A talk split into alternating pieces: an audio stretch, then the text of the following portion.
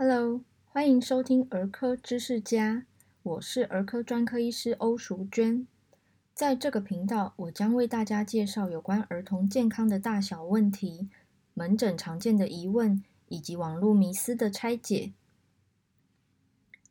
今天欧医师要跟大家介绍的主题呢，其实是关于成人疫苗。我们平常呃带孩子。固定的时间去施打预防接种啊，那些疫苗其实有一部分是我们成人也可以施打的哦。所以这一集是特地为了各位爸爸妈妈、阿公阿妈、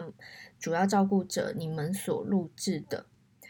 其实我在四月份的时候有特别写了一篇文章，吼，放在粉丝团里面，就是讲成人可以施打哪些疫苗。因为当时就是大家知道新冠肺炎疫情还蛮严峻的，所以那时候我周边蛮多朋友是有一点担心，然后又看到好像网络传言说哦某一个疫苗打了可以预防肺炎，那就纷纷问我说，诶，是不是真的？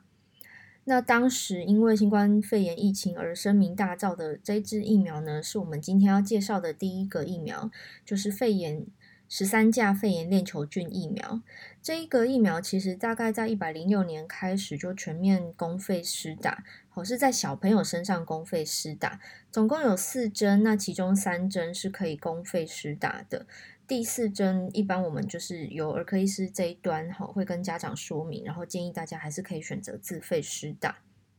那其实成人也可以打这个十三价肺炎链球菌疫苗，而且我们成人还有另外一种疫苗叫做二十三价肺炎疫苗，这两针是不一样的东西。那我们一般成人，像比如说我为例好了，我三十几岁啊，我小时候就没有这个疫苗可以打嘛，不要说公费，连自费都没有。那我长大之后发现说，哦，有这个疫苗问世了，所以我就选择自费施打了一针，它叫做十三价肺炎链球菌疫苗。另外一个二十三价呢，它其实是比较 focus 在老人，也就是六十五岁以上的老人家。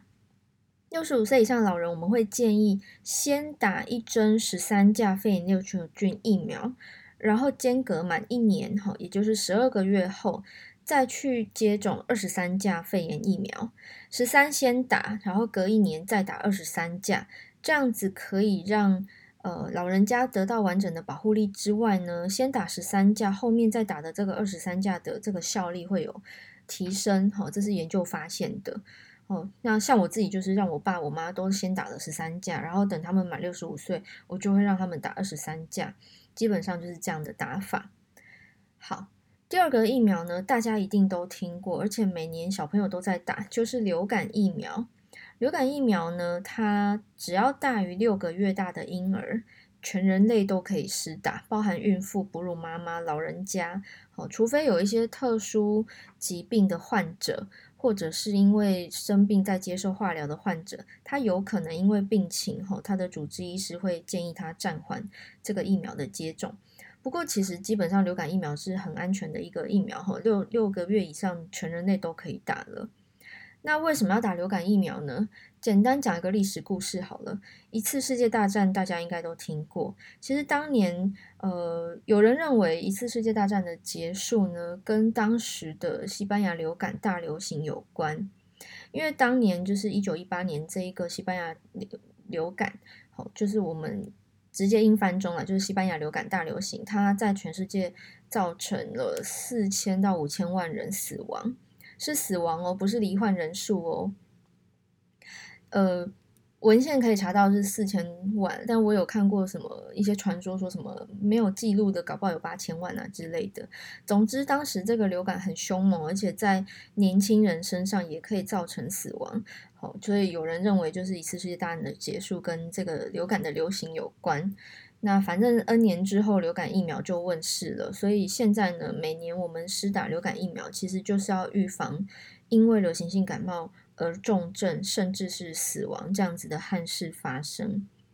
这个是我们成人也可以施打的，而且我会鼓励爸爸妈妈施打，因为常常都是孩子从学校把病毒带回家，然后传给爸妈，结果孩子有打疫苗没事啊，结果爸妈病倒了，这样这样实在是很很划不来。好，那第三个疫苗呢是 A 型肝炎疫苗。这个也是欧医师自己会施打，而且我也都会在门诊，就是如果家长问起，我就会建议要打。原因是，其实 A 型肝炎大家应该听过 B 型肝炎，因为我们小时候都有打这个疫苗。A 型肝炎它是肝炎这个病里头的另外一支病毒，好，就是 A 型肝炎病毒造成的病。那它是怎么样传播的呢？它是粪口传染。粪口传染，简单解释就是，假设今天我是一个 A 型肝炎的患者，然后我们共食，比如说我们聚餐一起吃东西，然后没有公筷母匙，那聚餐当然不会戴口罩啊，所以就会讲话聊天，口沫横飞，又没有公筷母匙，那有可能我的唾液中就会有 A 型肝炎病毒，那一起吃饭的人可能就会被我传染喽。A 型肝炎绝大多数。的人罹患之后，其实没什么症状，或者是小感冒症状，或者就是真的症状太轻微了，你根本没有发现它发生在你身上。可是它就是有少数少数感染的人，他会发病，他会真的肝炎、发烧、黄疸、倦怠等等，甚至严重的话还是有可能致命。所以这个疫苗也是欧医师会建议，只要你是外食族，你都有风险。尤其我们是在东南亚一带的国家，都有这个 A 型肝炎的流行。哦，而且它很，它其实很划算，就是打两针就可以保护大概二十年。那这两针，第一针跟第二针要间隔半年，哈，要间隔六个月。所以我一般就是呃，病人打了第一针之后，跟他说，哎，你行事历上记得 booking 一下半年后的日期。好，打完第一针的半年后到一年之内都可以打第二针。那打完这两针就是很像保固一样，二十年保固的概念。第四针呢是水痘疫苗跟 MMR。MMR 全名是麻疹腮腺炎德国麻疹三合一疫苗。那水痘疫苗跟 MMR 为什么要一起讲？呃，因为他们两者都是活性减毒疫苗，而且是在小朋友一岁大满周岁的生日之后就可以施打的公费疫苗。但是因为水痘疫苗它大概是呃二零零四年好、哦、才开始公费施打，所以像我小时候就根本没有这个疫苗可以打，然后我小时候就得水痘了。好、然后等一下我们就会讲这个带状疱疹疫苗，就是我们这一群小时候得过水痘的人。长大之后要要施打的。那水痘疫苗在成人其实还是有少数的人是有必要施打，原因在于说，如果你是小时候没得过水痘，然后你长大后你也没打过水痘疫苗的话，那么我会强烈强烈建议你去花个钱打一下。因为水痘在小孩身上，大家有看过的话，就会知道说，哦，他就发烧啊，然后长疹子、有水泡啊，然后那个疹子很痒啊，全身都有可能长疹子，痒痒的这样，呃，非常痒。可是，在成人身上，如果成人得水痘，吼，那个病情通常都很严重，好，严重到怎么样呢？就是你可能肺炎或者病毒跑到脑袋变脑炎，然后要住住院，而且可能会进加护病房，就很惨。所以，如果成人得水痘，我们真的都觉得哇，这个人也太衰了。所以，如果你确定小时候你没得过水痘的话呢，我就会强烈建议你应该要施打水痘疫苗。那刚刚讲满一岁打的另外这个 MMR，其实它在二零一八年四月的时候也是声名大噪，因为当时日本就有传出麻疹疫情，然后台湾很多当时就是没有疫情的。没有新冠肺炎疫情的时候，我们很多就是会去那边玩嘛，然后就就就被传染了这样。那麻疹在台湾是没有单一疫苗，可是我们有 MMR 这个三合一疫苗，所以当年就是二零一八年四五月份那个时候，全台湾一度就是这一支疫苗大缺货，就是你你要花钱自费打，你都打不到。而且那时候就是还蛮多医生有在网络上就是写卫教啊、呼吁啊，告诉大家哦哪些人需要。比较简单的记法就是一九七八年以后出生的人，你就可以考虑施打。因为一九七八年以后台湾就是开始有这个疫苗了，然后这个天然感染这个病的人就减少，所以很多人是打了疫苗，然后才免于当年被传染，因为麻疹传染性超级高。可是当年哈，假设你是一九八零年出生的人，你当年打的疫苗，现在你可以想象它保护期过了，所以它保护力没了，所以呃就可以考虑施打啊。不过哈，水痘跟 MMR 这两个活性减毒疫苗，孕妇不能打，就是没有怀孕的人才可以施打哦。好，第五个疫苗就是我刚刚开头讲的，就是我今天为什么想要做这一集，呃，就是带状疱疹疫苗这件事。好像我小时候长过水痘，那这个水痘病毒它非常奸诈，它就会躲在我身体里，尤其它会躲在中枢神经系统，哈，就是神经节里面，哦，然后它就不会出来了。就是因为它躲躲过我们身体免疫系统的追捕啊，它就藏起来，藏在神经节，然后有一天它会伺机感染我。比如说，假设我抵抗力下降。或者呃，我工作太劳累，休息不够，然后压力大等等因素哈，造成我免疫系统的一些变化，然后它可能就会爆发出来。爆发出来就不是小时候长水痘那个样子，而是长成一个条状哈，所以我们叫带状疱疹，就是因为它是一个条状的红疹，会痒也会痛，或者不会痒但很痛，好，然后会有水泡，所以它叫带状疱疹。当然疱疹它比较好发在五十岁以上，甚至是六十岁以上的成年人。越老的人，抵抗力渐渐的没那么强的时候，它就很可能就会爆发。那爆发其实不是什么大事，可是问题是它很痛。然后它它被治疗好之后，它有可能残留带状疱疹后神经痛。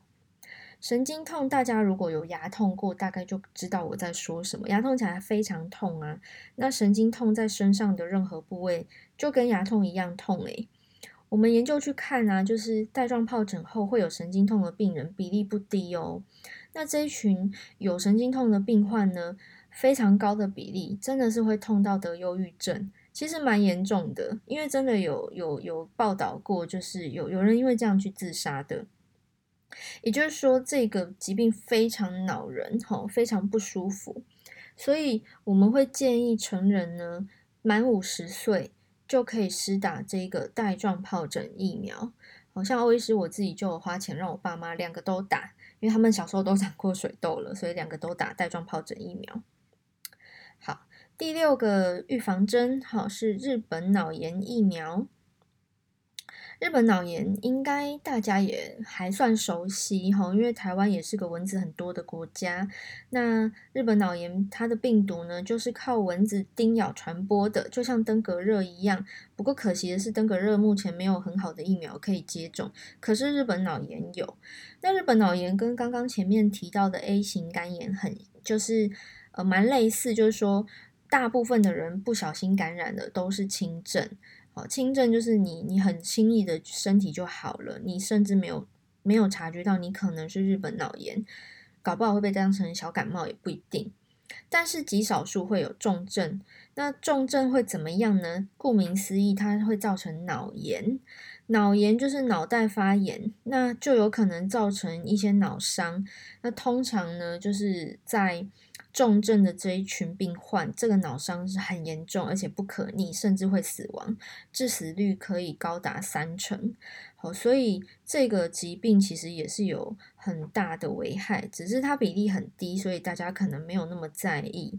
所以呃，这个日本脑炎，我们也建议可以施打疫苗来预防。那什么样的人强烈建议要施打疫苗呢？包含就是住家附近有鸽舍。或者猪舍，或者水稻田啊、池塘啊、沟渠这些，吼，就是蚊子会滋生嘛，因为它是三斑家蚊，还有另外两种家蚊传播的疾病，好，所以这一群都算高风险，好，都建议要施打日本脑炎疫苗。那有人可能会问说，那个保固期限，说实话，吼，这一针我查了一下，这个疫苗。各国说法不太一样。那台湾我看得到的资料就是至少五年的保护力都还很高，哦，所以我们可以大概知道说，哎，你 maybe 就是五到十年可以考虑再接种第二针、第三针这样子。欧医师自己也有打这个疫苗。好，接下来讲第七个，第七个是 B 型肝炎疫苗。刚刚我们前面讲过 A 型肝炎疫苗。这个 B 型肝炎疫苗大家可能比较熟悉，因为大家会听过 B 肝带原呐，好，听过肝硬化，听过肝癌，是因为小时候有 B 肝带原，好，母亲垂直感染给孩子。那台湾其实从民国七十五年七月开始，全国的新生儿就出生后就会施打 B 型肝炎疫苗。那为的就是预防母亲垂直感染给孩子，导致这个孩子终身带原。不过有一些人可能会在呃，可能公司体检、当兵体检或者什么入学体检啊，等等等，就诶抽血发现说，呃，居然血中没有 B 型肝炎的抗体。抗体就是你打过疫苗会产生的东西，哈，就是保护你不要被这个疾病侵袭。那所以这一群验血验到没有抗体的人，他就会被建议要来打 B 型肝炎疫苗。好，这个是。全世界第一个可以预防癌症的疫苗哦，因为 B 肝带原的人久了就可能肝硬化，肝硬化到最后可能会肝癌死掉。好，所以这个是 B 型肝炎疫苗。如果你没有带原，而且你没有感染到，但抽血验出来居然没有抗体，那就会建议自费施打一针。B 肝其实蛮便宜的，几百块就有了。好，这是第七个。第八个呢是呃人类乳突病毒疫苗，讲这个一定大家都听不懂。那我换一个通俗的说法，子宫颈癌疫苗，这样大家可能比较有听说过了。顾名思义，就是因为它主要预防的是子宫颈癌，所以俗称子宫颈癌疫苗。那其实它的真正就是英文是 HPV vaccine，那个 HPV 就是我刚刚讲的那个很长人类乳突病毒。好，这个病毒呢，它就是如果在女生的子宫颈作怪，它就可能造成子宫颈癌化。所以后来就是研发出这个疫苗，从两千零六年起，台湾核可了第一针疫苗之后呢，目前台湾市场上有二价、四价跟九价，不过四价渐渐就会被九价取代了，所以大家可以记，就是有二价跟九价这两针。那它可以就是大家可以很明确的知道，它就是全世界第二个可以预防癌症的疫苗。那不只是女生可以打，其实男生也可以打，因为男生也有生殖器官，生殖器官也有可能有癌症的风险。那这个人类乳突病毒，它就是在人类的生殖器官作怪，好，所以男女都可以施打，大于九岁就可以打。那研究发现，没有性经验的人打效果是最好的，而且呃，以九价疫苗为例，吼，九价疫苗在十五岁以下的小朋友，也就是九到十五岁的孩子身上施打。呃，产生抗体的效果非常好，所以只要打两针就够了。那十五岁以上，哈，就是满十五岁生日以后就要打三针。好，那这个是第八个疫苗。第九个疫苗呢，大家呃有怀孕过的妈妈应该都有听过，哈，俗称孕妇百日咳。因为这一针疫苗，它主要目的就是为了预防新生儿。在他还没施打，我们刚刚讲说，诶，儿童不是有那些公费疫苗可以打吗？他们其实也有百日咳疫苗，但是百日咳疫苗在孩子身上要打四针，打完四针都已经一岁半了。可是，在他满一岁半之前，他有非常高的风险，可能被大人从外面带菌回家，传染给他百日咳。那偏偏婴儿得到百日咳，蛮不幸的是，第一个他会咳得很惨。咳到很像上气不接下气，很像没办法呼吸，然后会咳到吐，咳到整晚没办法睡，全家的睡眠品质都不好，而且它可能造成就是小婴儿暂停呼吸，有生命危险。欧医师个人真的遇到过，就是当时我在加护病房工作，然后就住有一天我值班的时候，就住进一个婴儿，我记得他是大概七个月大。那后来就是因为检验后来才出来嘛，报告出来就是啊，他得到百日咳。这个孩子住进加护病房是已经呼吸衰竭，所以有被我插管的吼，所以真的百日咳是可以这么危险的。那为什么它叫孕妇百日咳呢？因为呃，科学家发现说，我们如果要预防这一群很脆弱的婴儿，哦、呃，我们要防止他被传染百日咳的话，最好的方法就是包覆策略。所谓包覆策略，就是生他的人跟照顾他的人，大家都打疫苗，大家就不会带这个菌传染给他了。那其中又以生他的人，也就是妈妈吼，在怀孕的时候就接种这一针孕妇百日咳。她因为妈妈打疫苗，就体内会产生抗体。我们刚刚讲抗体就是保护我们不要被这个病菌侵袭的一个我们身体产生的免疫力。妈妈打了这一针之后呢，产生了免疫力，然后这些抗体呢，就可以透过胎盘送给宝宝。也就是说，宝宝还没出生前，他已经得到一一个盾牌了，可以阻挡这个病菌的侵害哦。所以目前以台湾而言呢，其实妇产科那一端都会提醒大家，怀孕满二十周之后就可以打一针。那这一针呢，就可以让妈妈产生抗体，而且抗体透过胎盘送给胎儿。像孩子出生后，虽然他还一岁半前疫苗很多针还没打，可是他已经优先得到了百日咳的预防了。好，就是它有一个金钟罩的概念。那其实怀孕产检的过程啊，大概在二十四到二十八周之间会有这个妊娠糖尿病的筛检。好，大家可以趁去做这个筛检的时候，顺便打疫苗。好，我门诊其实也会遇到啦，就是妈妈可能带着哥哥姐姐，然后肚子怀着一个吼，然后那个哥哥姐姐感冒来打来来看病，或者哥哥姐姐年纪到来打预防针吼。那我通常都会多嘴问一下，说：“哎，妈妈，你知道孕妇百日咳吗？你有没有打？吼，因为这针非常重要。”哦，刚刚讲报复策略，其实当年欧医师的侄女出生之前，我们就是真的全家六个大人全部都去打，就为了保护即将要出生的这个孩子。好，这是第九个。好，所以以上今天讲的九个疫苗都是针对成人来说明。好，当然其中有一些是孩子的这个公费疫苗接种计划里头的一环，那不过有一些不是。好，所以今天这个主题是讲给你们听的，讲给各位爸爸妈妈、阿公阿嬷、姑姑叔叔、阿姨舅舅，好，就是讲给你们听，让你们知道说，诶，孩子有很多疫苗可以保护他们，其实我们成人也有。而且也很重要，哈，刚刚前面提到有两个是全世界公认可以预防癌症的，包含第一个是 B 型肝炎疫苗，第二个是人类乳突疫苗，人类乳突病毒疫苗，哈，就是俗称子宫颈癌疫苗。那以上是今天，呃，因为就是我妈跟我说邻居阿姨得带状 疱疹，我想说啊。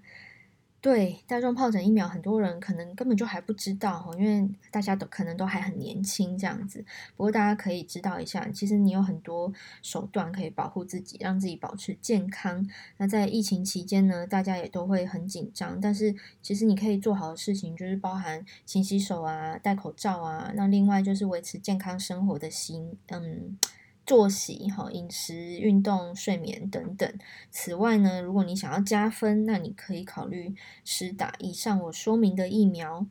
包含了第一个十三价肺炎链球菌疫苗，成人打一针，好，老人家的话呢，再追加一个二十三价肺炎疫苗。第二个流感疫苗，哈，等到十月份才会开打，你现在要去诊所打也没有，哈，每年都是十月开打。第三个是 A 型肝炎疫苗，外食族建议要打。第四个水痘疫苗，如果没长过水痘，考虑施打 MMR 哈，这这个三合一疫苗，如果没没嗯没得过哈就可以打。第五个带状疱疹疫苗，好，五十岁以上建议自费施打。第六个日本脑炎疫苗，好，刚刚讲呃高风险人家好建议要施打。第七 B 型肝炎疫苗，第八子宫颈癌疫苗，以及第九孕妇百日咳。